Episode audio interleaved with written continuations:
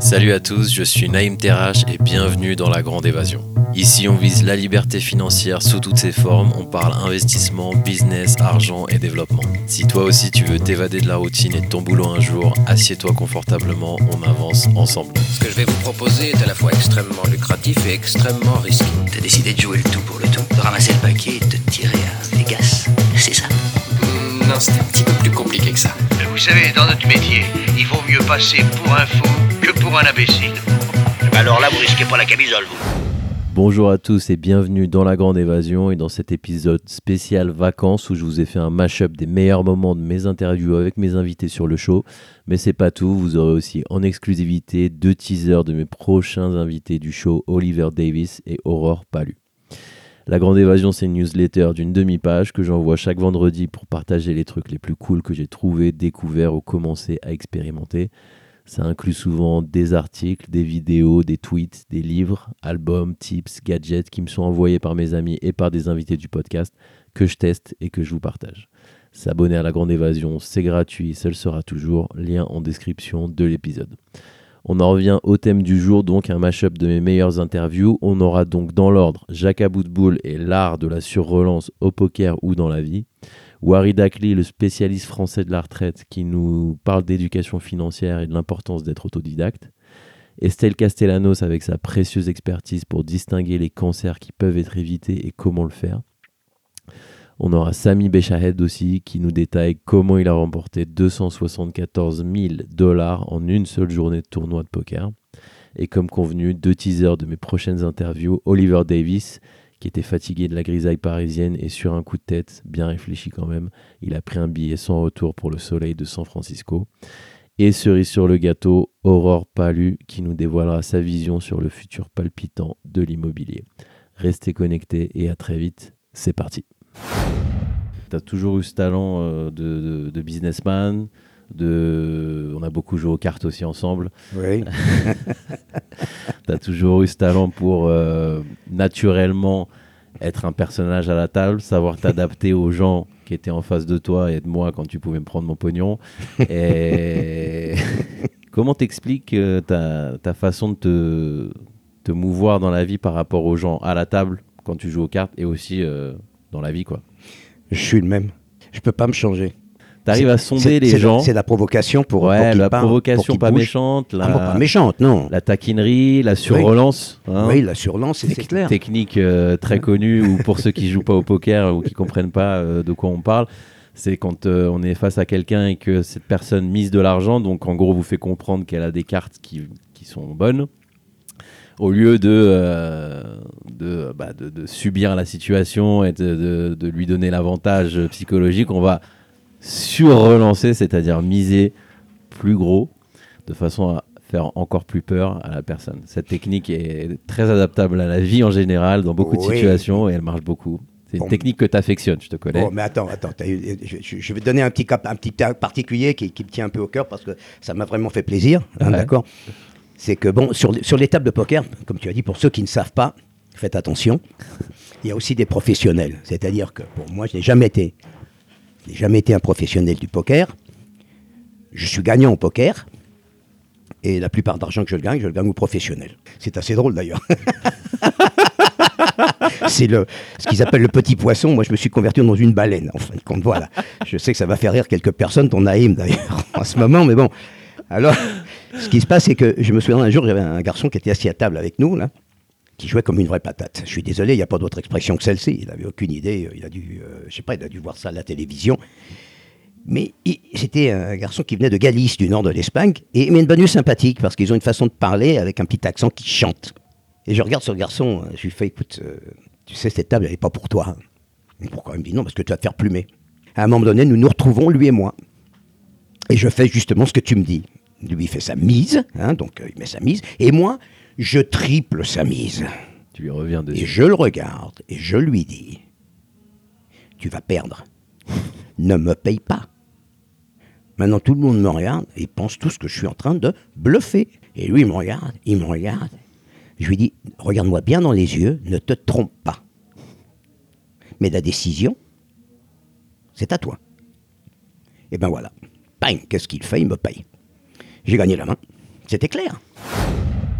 Tu vas me donner ton point de vue puisque tu as été vraiment confronté à ça directement. J'ai l'impression, moi personnellement, plus je m'intéresse au monde de la finance, au monde de l'économie, etc., que euh, moi je viens de la classe euh, moyenne. Mhm. Donc j'ai euh, toujours vu que, euh, j'ai toujours pensé que les gens qui gagnaient beaucoup d'argent étaient éduqués financièrement. Est-ce que toi, tu as pu constater que c'était ça le cas ou alors pas du tout? Parce que Alors, je plus nuance- j'avance, plus je vois que c'est le contraire. en fait. Oui, mais moi je nuancerais. En fait, je parlerais plutôt de gens qui ont toujours eu de l'argent et des gens qui viennent d'avoir de l'argent. Ouais. Donc, euh, quand vous êtes euh, un héritier culturel au sens où vos parents, vos grands-parents, vos arrière-grands-parents ont toujours eu des pratiques, des réflexes, des attitudes de prise de risque, d'investissement, de suivi de cet, ins- de cet investissement, eh ben vous allez l'acquérir par capillarité. En ne rien faisant, vous allez Ouais. entendre vos parents parler, par exemple, de- des trois appartes qu'ils ont et du rendement que cet appartement a et de la nécessité de l'entretenir, de bien choisir son locataire, de chérir son locataire, etc. Si vous ne l'avez pas de façon native, eh ben, il va falloir que vous le fabriquiez. Ouais. Et là, il s'agit d'avoir les bons réflexes. Qui sont, par, euh, si tu Ben là les encore, j'ai- par exemple, j'ai un ami qui, euh, et c'est une histoire vraie, ça va vous faire mourir de rire, qui achète dans le cadre d'un dispositif défiscalisant un studio à Bruges. Et lui, il est persuadé que Bruges, c'est le Bruges en Des Belgique, chocolats, ouais. d'accord? Et en fait, c'est à Bruges, dans le 33 en Gironde. Ok. Voilà. Et, et en fait, vous allez me dire que c'est pas possible. Bah si, parce qu'en fait, il n'est jamais allé voir le bien qu'il avait Wow. acheté et que même rétrospectivement, la personne qui le lui a proposé a fait en sorte qu'il n'y aille jamais en lui disant je m'occupe de tout. Vous, la seule chose qui vous intéresse, c'est la partie défiscalisante et puis le rendement que vous aurez et puis la façon de sortir de ce dispositif. Alors, ça, ça fait bondir certains, mais d'autres pourraient aujourd'hui toujours en- et encore acheter un bien sans ne l'avoir jamais vu. Oui, oui, ça se fait beaucoup. Ouais, c'est C'est vrai. beaucoup. C'est-à-dire qu'en gros, on vous dit, bah, vous achetez un, vous achetez un lot, mais en fait, vous achetez pas un lot, vous achetez un ticket de loterie. Ouais, c'est un ticket Et à la loterie, on gagne pas toujours. Ah ouais, tu, tu penses que c'est aussi risqué que ça? Donc par Bah, exemple pour l'immobilier, tu dirais d'aller euh, Pour l'immobilier, déjà, on va, on va se dire les choses clairement. Quand vous achetez un bien défiscalisé, le but, c'est de défiscaliser, justement. Mhm. Et la défiscalisation, c'est une certaine part de vos impôts que vous ne paierez pas. Donc, imaginons que ça représente, par exemple, 5000 euros d'impôts que vous ne payez pas sur 9 ans, sur 10 ans, sur 12 ans. Prenons 10 ans pour la simplicité de l'exemple. C'est 50 000 euros que vous, allez, vous aurez économisé au Ouais. bout des 10 ans. Ok. Eh bien, ce qui va se passer, c'est qu'en fait, le prix que vous, allez payer sur le bien, ça sera le prix du bien plus une partie de ces 50 000. D'accord, ouais. Donc le bien, il vaut peut-être 180 000 euros et vous allez le payer 240. Waouh.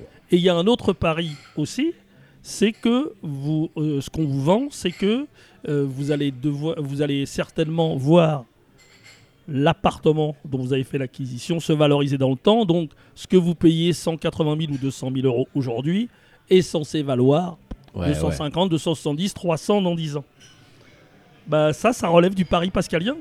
Carrément Bah vous n'en savez rien. Oui, non, mais bon, on dit toujours que l'immobilier c'est la pierre, c'est l'immobilier ça augmentera toujours, etc. C'est un peu les vérités qu'on entend partout. Alors, c'est justement ça. C'est euh, moi, je vais vous dire, ça dépend à quel moment vous rentrez dans le cycle. Ouais.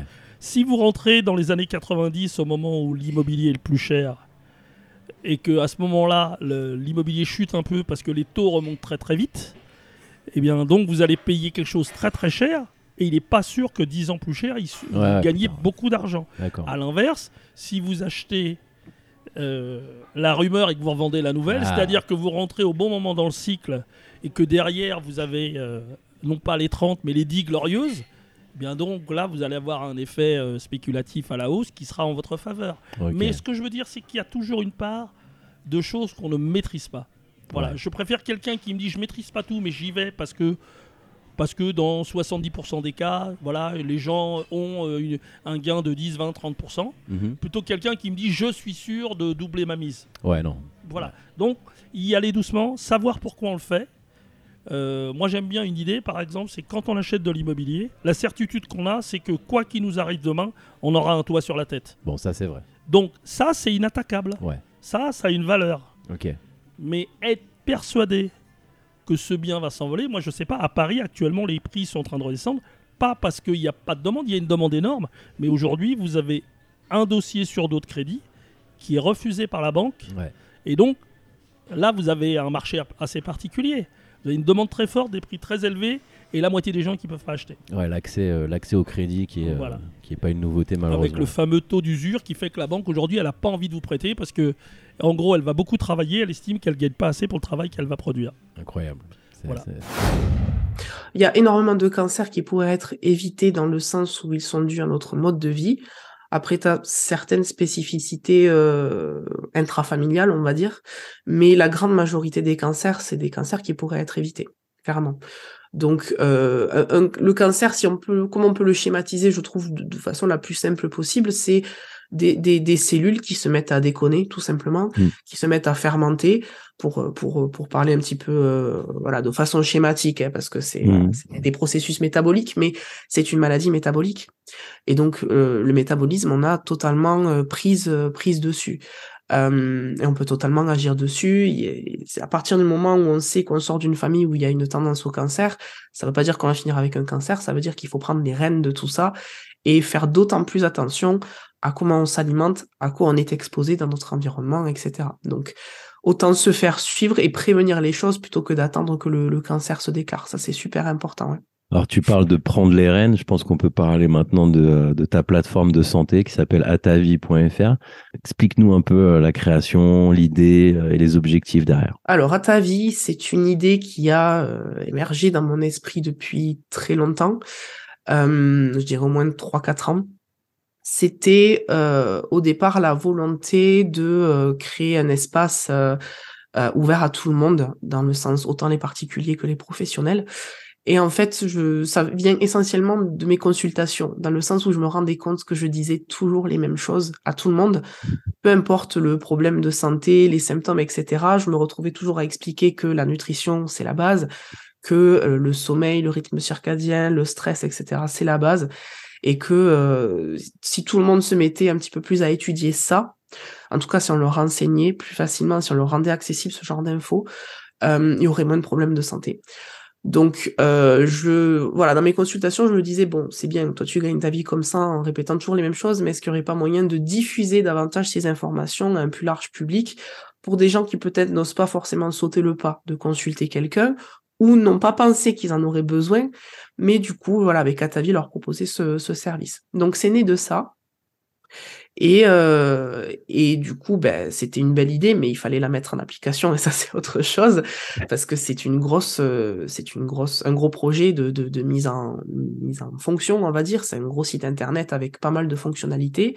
Tu as des webinaires, tu as euh, des articles, tu as euh, un podcast, etc. Donc des formats variés en fait. Et pour le coup, par exemple, les webinaires, ça a été quelque chose où on s'est longtemps posé la question de comment le mettre en place parce que c'est c'est un format particulier où il a fallu faire du du développement du code, etc., insérer des, des plugins et certaines plateformes, donc c'est un petit peu plus complexe. Ça nous a pris du temps et de la réflexion. Pendant un an, on a fait des réunions euh, quasiment une fois par semaine, tous ensemble, entre le web designer et le, le développeur, pour pouvoir euh, faire au mieux tout ça et articuler nos compétences. Moi, j'ai pas trop travaillé à ce moment-là puisque moi mon travail c'est de fournir le contenu, donc c'était pas encore trop mon moment d'entrer en, scène. Mine de rien, j'avais commencé à préparer euh, des choses de mon côté parce que le but c'était de les mettre sur la plateforme, Mhm. d'en mettre un maximum au moment où elles sortiraient. Donc on a fait ça pendant un an et après Atavi est sorti en novembre 2022. Euh, donc c'est un fonctionnement par abonnement. Tu as un abonnement euh, mensuel, semestriel et annuel. Évidemment, plus tu prends longtemps, plus le prix est dégressif. Mhm. Euh, et dessus, tu as accès à, à de l'information euh, euh, diverse. En fait, je voulais que ça puisse parler à tout le monde et que ça touche tout le monde. Donc, je ne parle pas que d'une maladie. Je- J'essaie de parler de toutes les maladies, que tout le monde puisse s'y retrouver. Et surtout, j'essaie de rappeler les causes profondes des maladies en rappelant que même si on a mis un label à une personne de tu as Hashimoto, tu as ci, tu as ça, euh, la première des choses à regarder, c'est les fondations de ta santé, en fait. Donc, j'essaie souvent de rappeler ça. Et après, il y a certains formats qui se prêtent à, des sujets plus que d'autres.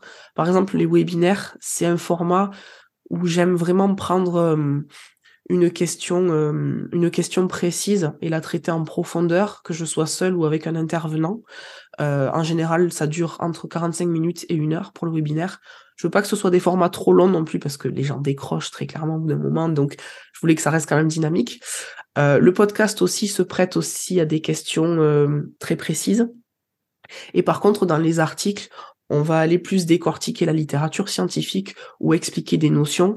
Euh, après, tu as aussi des, des documents à télécharger. Donc, il y a deux types de documents. Tu as des protocoles et tu as ce que j'appelle des petites fiches euh, qui sont donc plus petites littéralement et où là tu vas avoir des informations plus concises, des trucs un petit peu plus euh, rapides à consommer on va dire.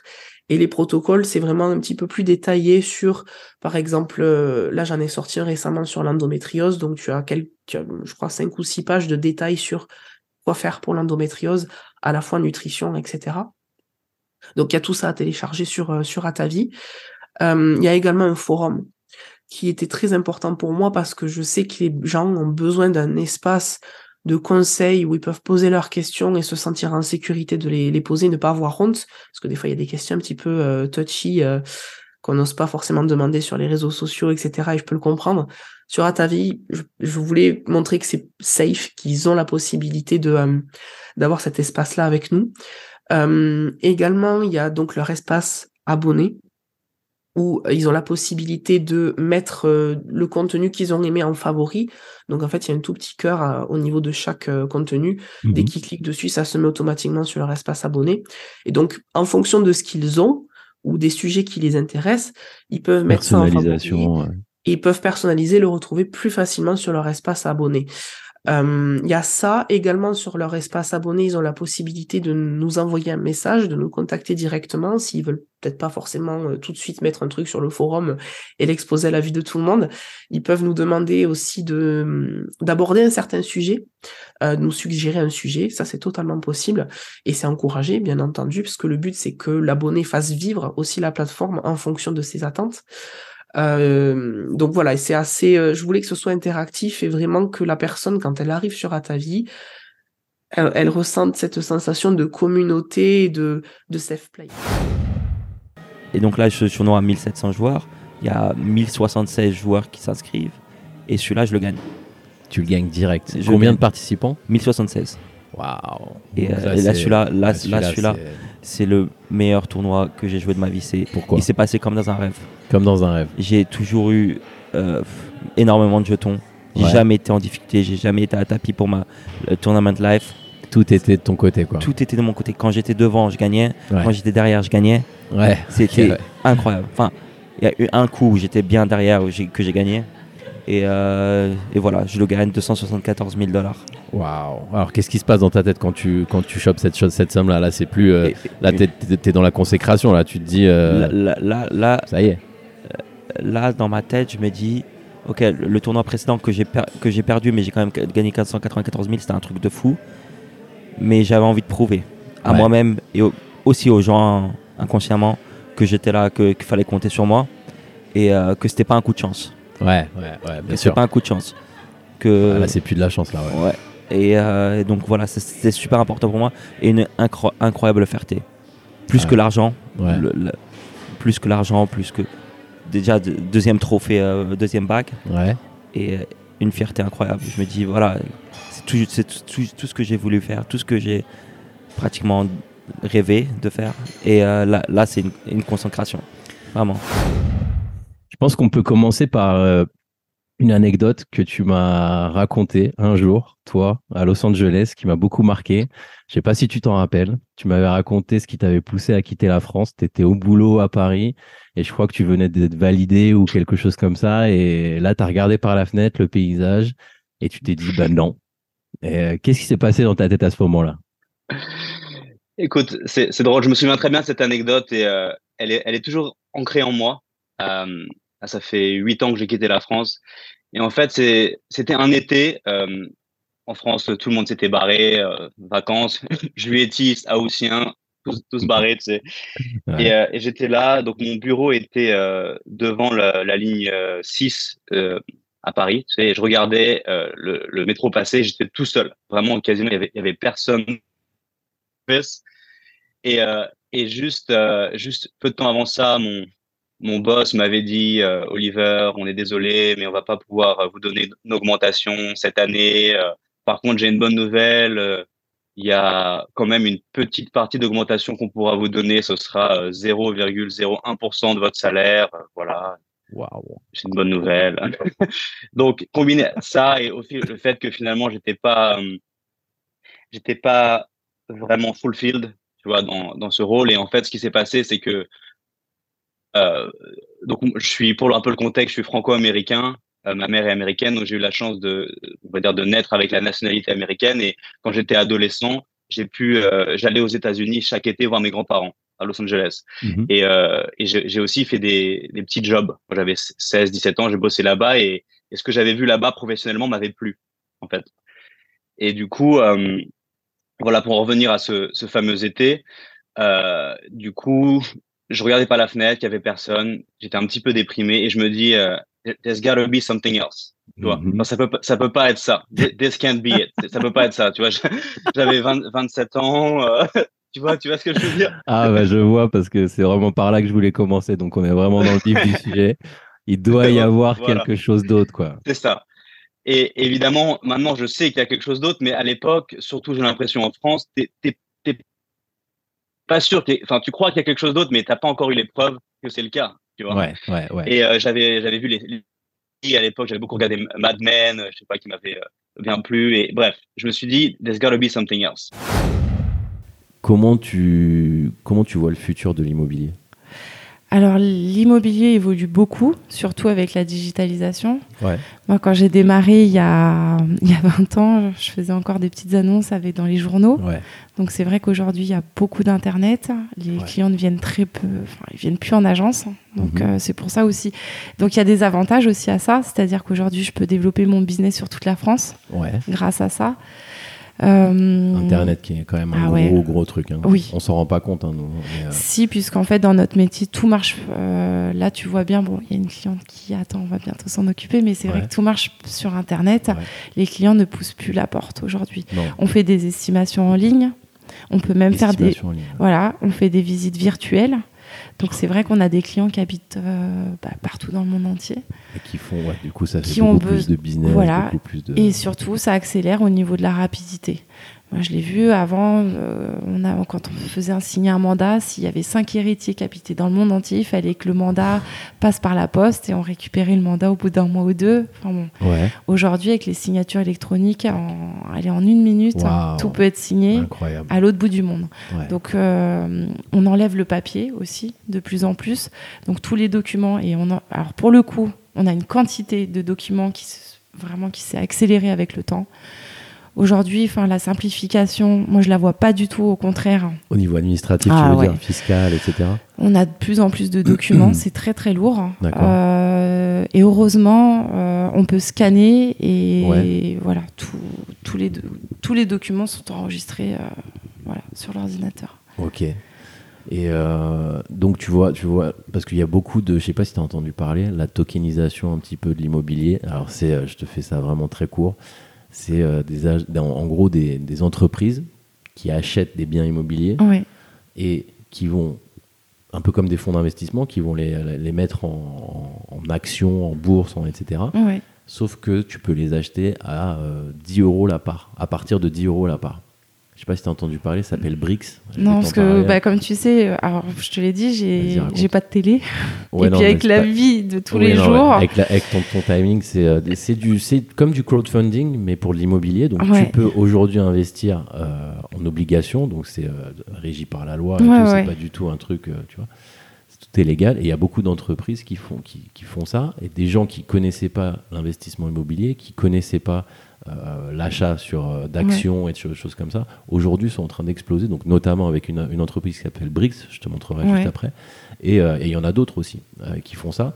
Et moi, moi, j'investis déjà beaucoup sur ça.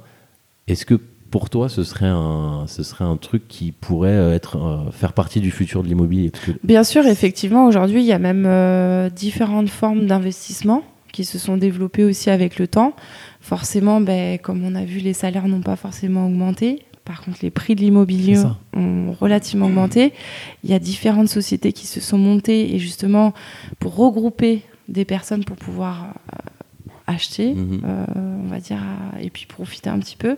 Après, les, la vie a quand même, euh, enfin, il y a eu un changement aussi de comportement. C'est-à-dire que je pense que du temps de tes parents, ça se faisait beaucoup. On avait une résidence secondaire, on y allait tous les week-ends, toutes les Mhm. vacances, on entretenait la résidence secondaire. Aujourd'hui, les gens fonctionnent différemment. Par exemple, toi, je ne suis pas sûre que tu aies envie d'acheter ta maison en Bretagne pour passer tous tes week-ends. Voilà, on a eu Airbnb qui est sorti. C'est vrai que ça a beaucoup changé ça. Ça a changé, même par rapport à l'hôtellerie. Mhm. Les, euh, donc euh, aujourd'hui, on a une facilité même d'aller dans n'importe quel pays à 30 euros. Enfin, on peut partir n'importe où. Euh, et puis aussi, je pense que les personnes euh, ont un petit peu changé leur façon d'investir, c'est-à-dire qu'il y a moins, moins de pouvoir d'achat aussi. On- il n'y a plus du tout les mêmes quantités. Les ratios sont, ont complètement changé. Ouais. Aujourd'hui, les personnes ne mettent pas la même quantité euh, financière dans leur logement qu'il y a 20 ou 30 ans. Ouais, ça a beaucoup changé. ouais. Voilà.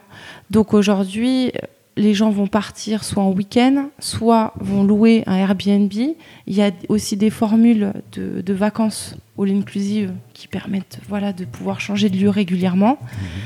Donc c'est vrai que les gens ont changé de comportement aussi.